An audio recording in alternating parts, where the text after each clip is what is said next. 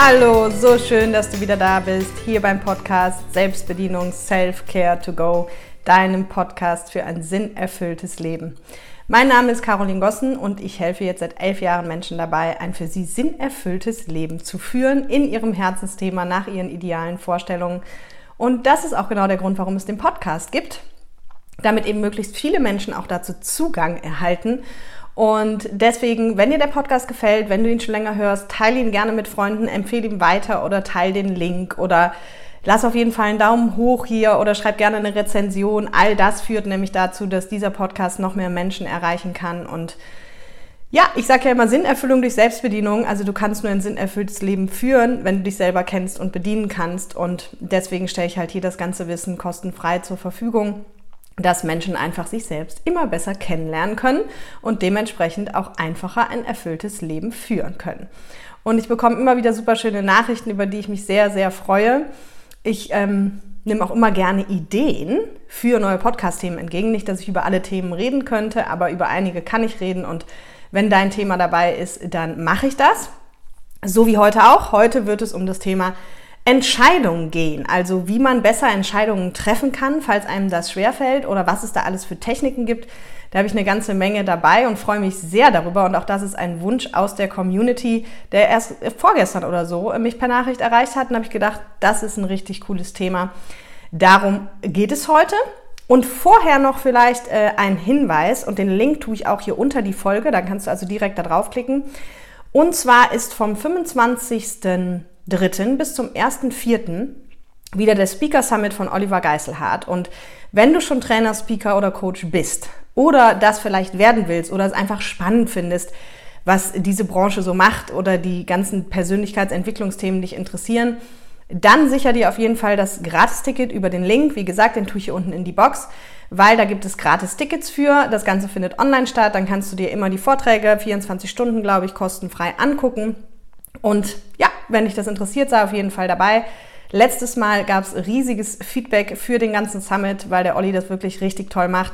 Es sind Größen dabei wie ähm, Dr. Stefan Friedrich, Olli Geisel hat natürlich persönlich, Joey Kelly, ähm, Jürgen, äh, Jochen Schweizer. Ich rede auch über die Themen, ich rede über Authentizität und wie du es schaffst, deine Zuhörer in den Bann zu ziehen und in jeder Situation gelassen zu bleiben. Und ja, ich freue mich unheimlich. Also wenn dich das interessiert, dann such dir, äh, sicher dir das Ticket.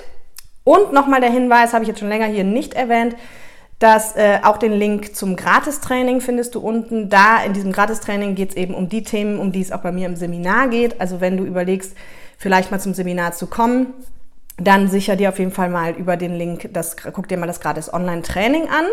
Da geht es eben auch um innere Kindarbeit, Glaubenssätze und Herzensthema. Und dann kriegst du einen ganz guten Einblick, wie das im Seminar so läuft. Und wir haben Ende März auf Mallorca noch einen Platz. Also eigentlich sind wir ausverkauft.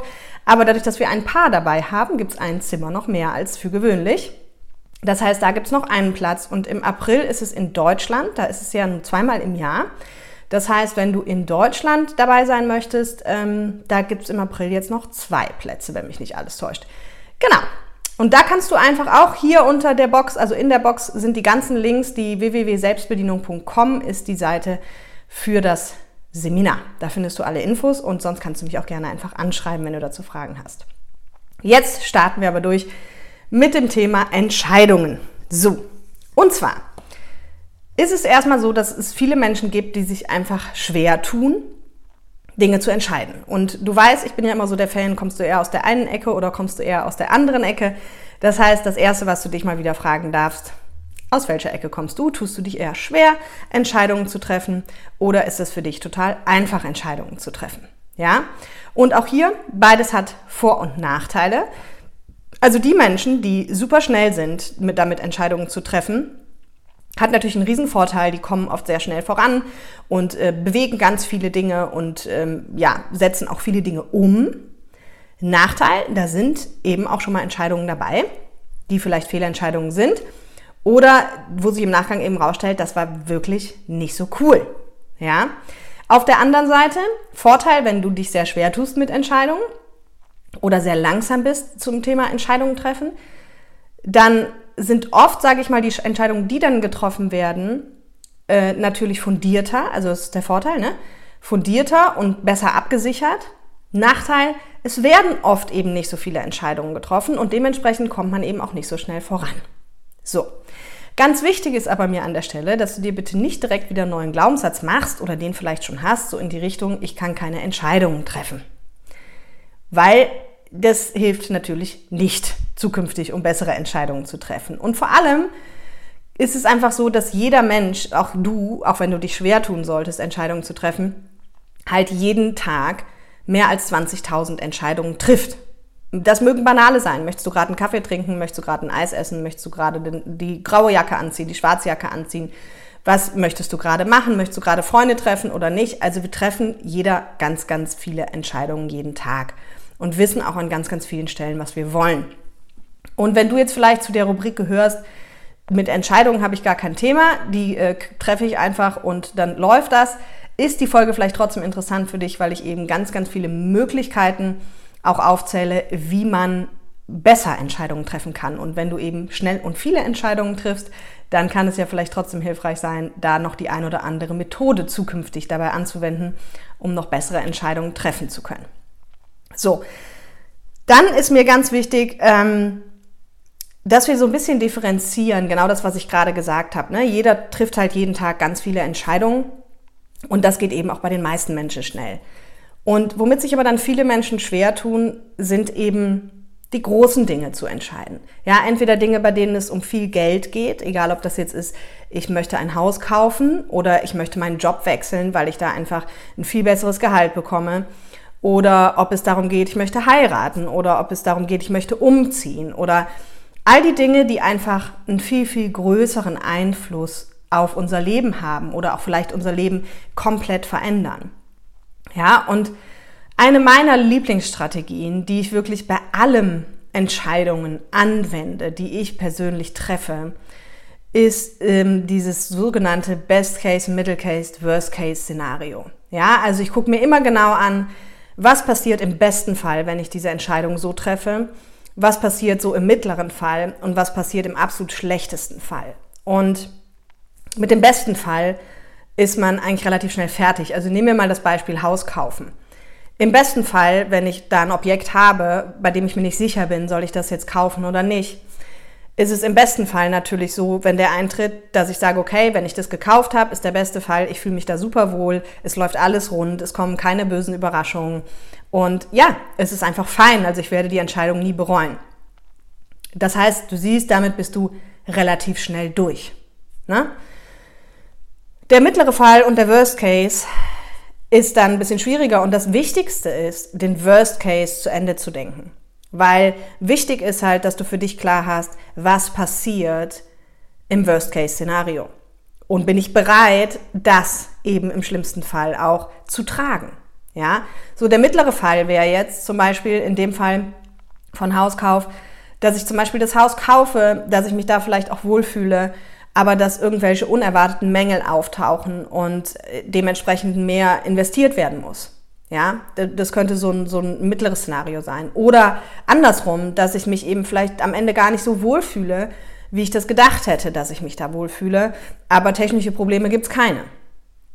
So, und das kannst du natürlich auch noch, das kannst du noch viel weiter ausschmücken und beziehungsweise auf deine individuellen Worst-Case-Szenarien umbauen, logischerweise. Vielleicht wäre für dich auch so ein mittelschlechtes Szenario, wenn du sagst, naja, ich fühle mich wohl, das Haus ist auch äh, gut, also da gibt es keine technischen Mängel, aber die Nachbarschaft geht halt gar nicht.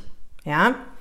So, und Worst-Case-Szenario, da male ich wirklich immer das Schlimmste aus, was für mich passieren könnte. Und das wäre in meinem Fall zum Beispiel, wenn das alles zusammenkommt, also wenn ich mich A nicht so wohl fühle, wie ich gedacht habe, wenn dann technische Mängel kommen oder aber vielleicht zusätzlich noch, wenn eine Bank den Kredit fällig stellt. Ja, wenn einfach horrende Summen auf einmal im Raum stehen, die so eine Auswirkung auf mich haben könnten.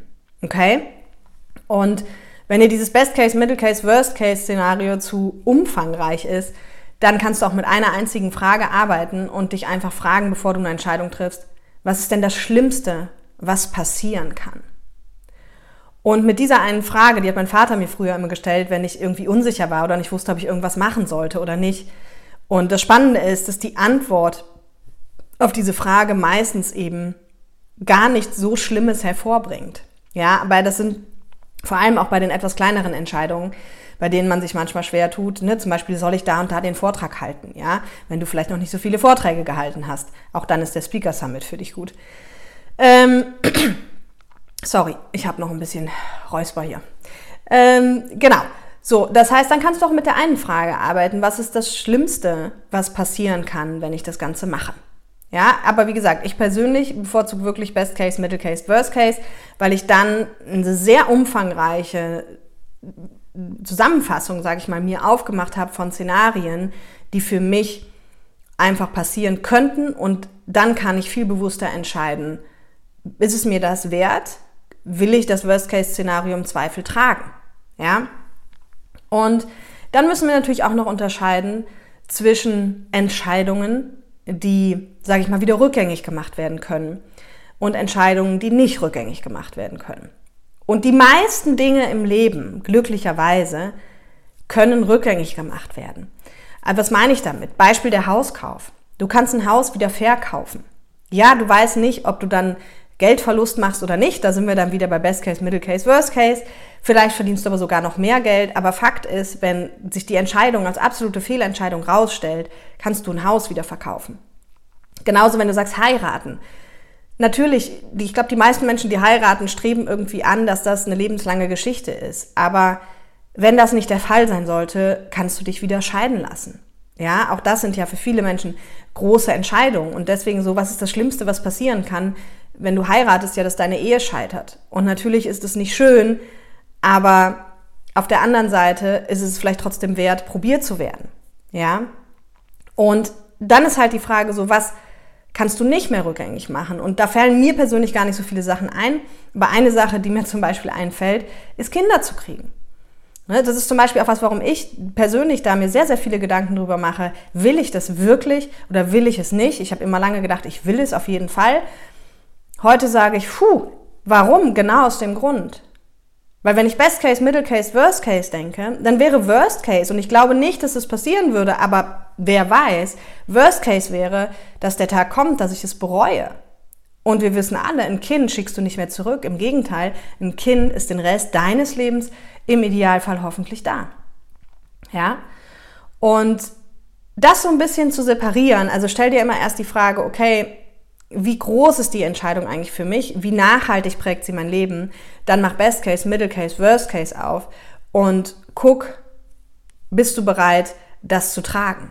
Ja, das ist so, das ist so, wie gesagt, meine persönliche Herangehensweise. Dann ein ganz wichtiger Punkt noch, und der ist zum Beispiel im Falle von Kindern leider nicht möglich, wobei doch auch ein Stück weit.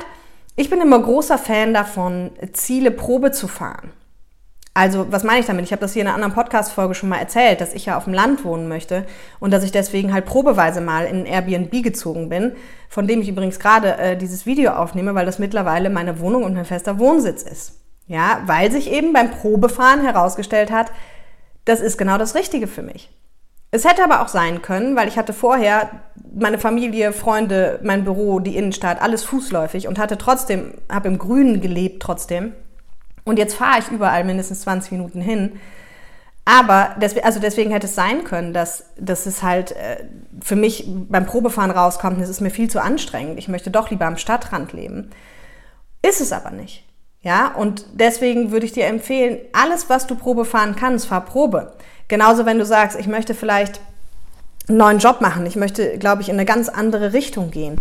Ne, da hatte ich auch eine Freundin, von der habe ich ja schon mal erzählt, und das machen auch viele meiner Seminarteilnehmer die hat dann in ihrer Elternzeit das andere Thema Probe gefahren in Form eines kostenfreien Praktikums, um einfach zu gucken, wie viel Spaß macht mir das, ja, und hat danach erst den Job gewechselt, weil sie beim Probefahren rausgefunden hat, hey, das ist total cool. Ne? Und im Falle von Kindern zum Beispiel kannst du es auch Probe fahren, wenn du Freunde mit Kindern hast, idealerweise dann mit kleinen Kindern und denen einfach mal anbietest, ein Wochenende auf sie aufzupassen. Ne? Und natürlich ist es was anderes, ob es deine eigenen Kinder sind oder Fremde. Aber was es wirklich bedeutet, den ganzen Tag mit Kindern zu sein, Kinder zu versorgen, Kinder ins Bett zu bringen, sich die Probleme anzuhören, das kannst du da schon sehr gut nachfühlen. Ja, und dann kannst du dir für dich einfach überlegen, so, wie ist das? Und vielleicht macht es dir total viel Spaß und vielleicht findest du es total anstrengend. Ja. Und auch hier kannst du danach wieder die Methode anwenden, Best Case, Middle Case, Worst Case. So, das ist die eine ganz wichtige Sache bei Entscheidungen. Die andere ganz wichtige Sache ist, dass du idealerweise immer deine Idealvorstellung klar hast. Ja, weil wenn du weißt, wo du hin willst, ist es viel einfacher, Entscheidungen zu treffen, weil du dich immer fragen kannst, zahlt das auf meine Vision ein? Also Beispiel, wenn, wenn deine Vision ist, auf dem Land zu leben, auf einem Hof zu leben, und es geht jetzt gerade darum, warum auch immer, weil du ein tolles Angebot bekommen hast, ein Haus in der Stadt zu kaufen oder im Neubaugebiet, denn wenn du weißt, was deine Idealvorstellung ist, dann ist relativ schnell klar, dass du sagst, hey, da brauche ich nicht drüber nachdenken, weil das ist zwar ein super cooles Angebot, aber ich will ja so gar nicht leben. Ja, und jetzt kannst du immer noch je nach Finanzen darüber nachdenken, dass du sagst, das kaufe ich aber als Immobilienanlage, das vermiete ich. Okay, andere Nummer. Aber wenn du nicht weißt, wo du hin willst, wenn du nicht weißt, was deine Idealvorstellung ist, dann wird es natürlich unheimlich viel schwieriger, Entscheidungen zu treffen. Weil du dir genau diese Frage dann nicht stellen kannst. So, was ist denn meine persönliche Idealvorstellung und zahlt das, diese Entscheidung auf meine Idealvorstellung ein? Ne? Und viele Menschen machen halt gerade beruflich auch oft Entscheidungen für den Lebenslauf. Also so nach dem Motto, ich habe ein super Angebot bekommen in London top bezahlt, mega Aufstieg und so weiter und deswegen muss ich das machen. Hey, wenn du eh immer mal im Ausland leben wolltest und das für dich das Nonplusultra ist, super. Aber wenn du sagst, meine Idealvorstellung ist doch in meinem gewachsenen Umfeld zu sein und zu bleiben mit meiner Familie und meinen Freunden, dann ist es das vielleicht auch nicht wert. Ja? Und auch hier kann man es vielleicht Probe fahren, indem man sagt, vielleicht kann ich mal ein paar Wochen von da drüben arbeiten. Ja, um auch zu gucken, harmoniert das alles? Ne, da gibt es, wenn man mit Menschen redet, gibt es meistens so viele Möglichkeiten. Und kommen wir nochmal zu diesem Punkt schnelle versus langsame Entscheidungen. Also bei, es, ist, es gibt so einen Spruch irgendwie, dass besonders erfolgreiche Menschen sprechen, ähm, treffen sehr schnell Entscheidungen. Das ist auch oft so. Warum? Weil wenn ich ein Mensch bin, der sehr schnell Entscheidungen trifft, dann habe ich einen riesen Vorteil. Wenn sich herausstellt, dass ich eine Fehlentscheidung getroffen habe, dann habe ich meistens schon wieder das korrigiert, indem ich eine neue Entscheidung getroffen habe, ehe der andere, der sich schwer tut, überhaupt eine getroffen hat. Ja, das ist also wirklich ein Riesenvorteil, wenn ich entscheidungsfreudig bin, dann kann ich auch schnell korrigieren und bin am Ende aber immer noch schneller in meinen Themen als jemand, der die ganze Zeit grübelt und zweifelt. Ja, und übrigens einer der Hauptglaubenssätze, warum es manchmal Menschen schwerfällt, Entscheidungen zu treffen, ist der Glaubenssatz, ich weiß nicht, was ich will. Weil der führt einfach dazu, dass permanent Zweifel kommen, dass ab und zu ein Impuls kommt, der dir sagt, ah, guck mal, das und das könnte ich machen. Und dann zweifelt der Glaubenssatz das wieder an und sagt, na, bist du sicher, dass du das wirklich willst? Ja.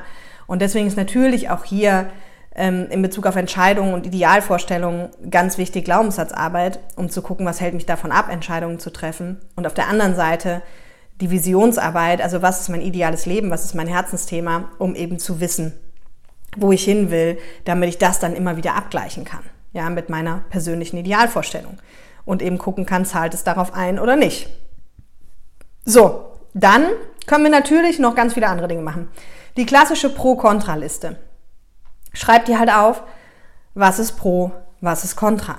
Ja, also im Falle von Haus von mir aus wieder, okay, das ist super schön, es ist ein Top-Angebot, es ist eine super Lage, es hat einen großen Garten, ähm, so all die Sachen. Und dann schreibt es vielleicht auf die Kontraliste, es ist aber nicht da, wo ich eigentlich unbedingt leben wollte. Ein großer Garten heißt viel Arbeit, es ist mir nicht hell genug, was auch immer bei dir auf der Kontraliste steht und wiegt die gegeneinander ab. Und da würde ich an deiner Stelle nicht nur danach gehen, so, so nach dem Motto, auf der Pro-Seite stehen acht Punkte, auf der Kontra-Seite stehen sieben Punkte, sondern renkt die auch auf einer Skala von 1 bis 10, dass du zum Beispiel sagst, wie wichtig sind die einzelnen Punkte oder wie, wie kontra sind die, ne? wie pro sind die und wie kontra. Also Beispiel jetzt, dass du auf der Pro-Seite sagst, okay, Skala 1 bis 10, wie wichtig ist mir denn die Lage überhaupt? Und wenn das eine 10 ist und das Haus hat eine Top-Lage, dann wiegt dieser Punkt natürlich deutlich mehr, als wenn du sagst, das Ding hat zwar eine Top-Lage, aber mir persönlich ist Top-Lage auf einer Skala von 1 bis 10 nur 2 wichtig. Ja. Und das machst du halt bei Contra genauso. Wenn du jetzt sagst, Skala 1 bis 10 Garten ist eine 10, also 10 Contra, weil du sagst, ich habe gar keinen grünen Daumen, ich habe auch gar keine Lust darauf, dann steht da eine 10. Wenn du sagst, großer Garten, puh, ist zwar viel Arbeit, aber noch im Grunde mache ich eigentlich auch ganz gerne, dann ist es vielleicht nur eine 2 als Kontra. Und dann halt dann zu gucken, wie sind die denn gewichtet? Weil dann kann es sein, dass auf der Pro-Seite, sage ich mal, gleich viele Punkte stehen wie auf der Kontra-Seite, aber die viel stärker gewichtet sind als die Kontrapunkte. Und dann ist es natürlich klar, dass es nicht irgendwie 5 zu 5 steht, sondern dann kann man noch viel genauer im Detail gucken, wie steht es denn hier eigentlich gerade wirklich um meine Entscheidung. Ja? So, dann ganz wichtig auch, was ich ja auch gerne mache, aber immer mit dem Achtung versehen. Natürlich tausch dich über diese Themen mit Freunden, Familie und deinen vertrauten Menschen aus. Ja, hol dir Meinungen. Aber Achtung. Ich hole mir Meinungen immer nur aus dem Grund, also natürlich, weil mich von meinen Ängsten auch ihre Meinung wirklich interessiert dazu, aber vor allem auch, weil ich eine andere Perspektive haben möchte und weil ich mir davon erhoffe, dass diese Menschen an Punkte denken oder mir Punkte aufzeigen, die ich selbst vergessen habe in meinen Überlegungen. Aber eben nicht, um ihre Meinung anzunehmen, um mich von ihrer Meinung beeinflussen zu lassen. Das hatten wir, glaube ich, in der Podcast-Folge Manipulation oder so, weil das ist ja dieser Satz, herzlich willkommen in deiner Welt. Also ein Mensch und auch in der Folge Freundschaften, warum Freundschaften dein Leben steuern. Das ist ganz schwer zu trennen, weil umso wichtiger uns die Menschen sind und umso näher uns die Menschen stehen, umso mehr geben wir automatisch auf ihre Meinung. Aber viele von den Menschen wissen eben nicht, was sind denn unsere Idealvorstellungen? Wie worst case ist denn ein großer Garten für uns? Oder wie viel Lust haben wir denn auf dem Land zu leben? Und wenn du jetzt halt einen Freund fragst, der voll der Stadtmensch ist, der wird halt sagen, bist du bekloppt? Kauf doch nicht auf dem Land ein Haus. Da sind die Preise, die fallen in den Keller, keiner will mehr auf dem Land leben und so weiter und so fort. Und dann entsteht ganz viel Angst. Aber der weiß vielleicht gar nicht, dass es für dich eine 10 ist, im Grünen zu leben. Ja? Und das ist, selbst wenn er es weiß, ist es für viele Menschen, die sich nicht mit Persönlichkeitsentwicklung beschäftigen, ganz schwer, das zu trennen. Und das kannst du daran erkennen, wenn, wenn jemand sagt, zum Beispiel, das hört man von mir ganz oft, wenn Freunde mich um Rat fragen, die ich sehr gut kenne, dann sage ich ehrlich meine Meinung. Also dann, wenn die zum Beispiel mich nach einem Haus fragen, dann sage ich, hey, meins wäre es nicht, aber ich glaube, für euch ist es genau das Richtige. Weil wenn ich weiß, dass die gerne in der Stadt leben oder in einem gewissen Viertel leben und was das für Typen sind, dann kann ich mich wirklich auch in die Schuhe der anderen einlassen und nicht nur von meiner Perspektive ausgehen, sondern wirklich abgleichen, hey, so wie ich euch kenne, was ich von euch bis jetzt gehört habe, wie ihr leben wollt, ich glaube, das ist eine gute Sache für euch. Aber das machen viele Menschen nicht. Viele Menschen geben nicht so reflektiert Meinungen und Feedback. Und deswegen ist es ganz wichtig, wenn du die Menschen fragst, dass du es danach für dich selber auseinandersörmelst. Dass du dir eben die Punkte rausziehst, die für dich wertvoll sind, aber dass du vor allem guckst, was ist das, was du willst weil das ist das einzig Wichtige. Okay? So, dann, ganz wichtig, mache ich auch immer tatsächlich bei großen Entscheidungen mindestens eine Nacht drüber schlafen. Das ist ganz bekannt. Ich schlafe auch manchmal mehrere Nächte drüber. Es gibt auch Menschen, die dann sagen, ja, was muss man danach noch drüber schlafen? Oder da gibt es auch so dämliche Vertriebssprüche, keine Ahnung. Aber das ist ein ganz, ganz wichtiger Punkt. Also niemals unter Stress. Unter Stress treffen wir tatsächlich schlechtere Entscheidungen. Deswegen auch diese ganzen Verkauftricks. Ja, wir haben aber schon zehn andere Interessenten und wir haben dieses ganze Druck erzeugen. Wenn das bei mir jemand macht, der ist schon raus. Also der ist schon raus. Dann muss es wirklich, dann muss es so ein Wahnsinnsobjekt sein. Dann habe ich aber auch vorher gespürt schon Skala 1 bis 10, so das ist eine 20 hier, ja. Diese Situationen gibt's auch. Also Beispiel, als ich damals mein Büro besichtigt habe, noch mit meiner Geschäftspartnerin. Wir wollten eigentlich zu dem Zeitpunkt gar nicht so ein Büro, vor allem nicht zu dem Preis. Und dann haben wir gesagt, aber komm, wir gehen es mal besichtigen, damit wir wissen, wie es ist. Und wir sind da reingekommen und von unten, von der Tür an, hatte ich schon Doppelbingo, Fünffach-Bingo und bin da oben reingekommen, habe gedacht, Wahnsinn. Und es hat mich so geflasht, dass wirklich klar war, ich bin am Wochenende noch mit meinem Vater rein und dann haben wir es halt doch gemietet am Ende und da bin ich bis heute super froh drum. Ja, also das kennt auch jeder von uns, dass, dass man von Dingen so angezündet ist, aber auch hier, habe ich mehrere Nächte noch drüber geschlafen, um auch zu gucken, weil ich weiß, ich bin auch schnell begeisterungsfähig, ist das nur so eine erste Anfangsbegeisterung oder ist das halt nachhaltig? Und dieses Gefühl wäre wirklich nachhaltig, ja? Und deswegen lasst ihr auch eben nicht irgendeinen Stress machen, das müssen sie aber heute und dies und jenes. Da halt handhab ich das wirklich immer so, wenn was sein soll, soll es sein. Und da sind ja auch schon die verrücktesten Dinge passiert, auch mir mit Wohnungen, die weg waren und auf einmal kam eine Woche später ein Anruf, das mir sogar schon zweimal passiert, dass äh, ich die Wohnung jetzt doch haben könne. Ja, und dann weiß ich auch, es soll so sein. Und umgekehrt ist es mir auch schon passiert, dass ich eine unbedingt haben wollte und alles Mögliche gegeben habe und sie nicht bekommen habe. Und ich wusste auch da, auch obwohl es mir schwer fiel, sehr schwer fiel, das zu akzeptieren, eines Tages weiß ich, wofür es gut ist. Und oh Wunder, natürlich wusste ich es, weil jetzt lebe ich genauso, wie ich leben wollte und das wäre da nicht der Fall gewesen. Und deswegen eben dir immer wieder klar zu machen, was will ich wirklich? Ja? Und danach dann eben auch zu handeln, also zu gucken, zahlen diese Entscheidungen auf dein Lebensthema, auf deine Lebensvision ein. Und ein Grund, warum wir auch oft Angst haben, Dinge zu entscheiden, ist, weil wir uns ja oft damit auch gegen was anderes entscheiden. Ja, also Beispiel wieder, wir bleiben mal bei dem Haus. Wenn du dich jetzt für dieses Haus entscheidest oder für diesen Partner entscheidest, ne, also für die Hochzeit, sag ich mal, entscheidest oder für den Partner entscheidest, dann entscheidest du dich gegen ganz viele andere Möglichkeiten. Also immer die Frage, gibt es nicht vielleicht noch was Besseres? Ja, und ja, genau, aber wenn du die Methoden anwendest, die ich dir eben gesagt habe, und vor allem, wenn du halt weißt, was will ich denn von einer Partnerschaft, was will ich denn von einem Haus, wie will ich denn leben, dann wird es halt einfacher. Und wie gesagt, wenn du dich dann fragst, was kann im schlimmsten Fall passieren und du kommst zu dem Ergebnis, ich kann das Haus verkaufen und ich kann mich im Zweifel wieder trennen, halb so wild. Ja? Also, aber das hat unheimlich viel auch eben mit Verlustängsten zu tun. So, oh Gott, wenn ich das jetzt mache, kann ich das nicht machen. Ja, wenn ich heute Abend zu den Freunden fahre, klar, es kann sein, dass gleich noch jemand anruft und was Cooleres vorschlägt. Und bei gewissen Dingen, also ich zum Beispiel liebe ja auch diese Spontanität, Flexibilität, weil ich auch immer versuche, sehr intuitiv halt zu leben und deswegen auch jetzt noch nicht sagen kann, worauf ich heute Abend Lust habe. Deswegen bei den Themen, wo mir das möglich ist, halte ich mir das auch offen. Und sag auch den Menschen oft, hey, ich kann es dir jetzt gerade noch nicht genau sagen. Und es gibt Menschen, die stört das, die sagen, ja, die Caroline legt sich nicht fest. Aber ganz ehrlich, ich habe halt die Erfahrung gemacht, dass wenn ich was mache, worauf ich keine Lust habe, und das wissen auch alle meine engen Freunde, dass sie mich nicht überreden, irgendwo mit hinzukommen, wenn ich keine Lust drauf habe, weil ich ziehe die ganze Stimmung runter. Ich kann mich da unheimlich schlecht verstellen und unheimlich schlecht irgendwie anpassen und dann ziehe ich die ganze Stimmung mit runter. Das hat also auch überhaupt gar keinen Wert.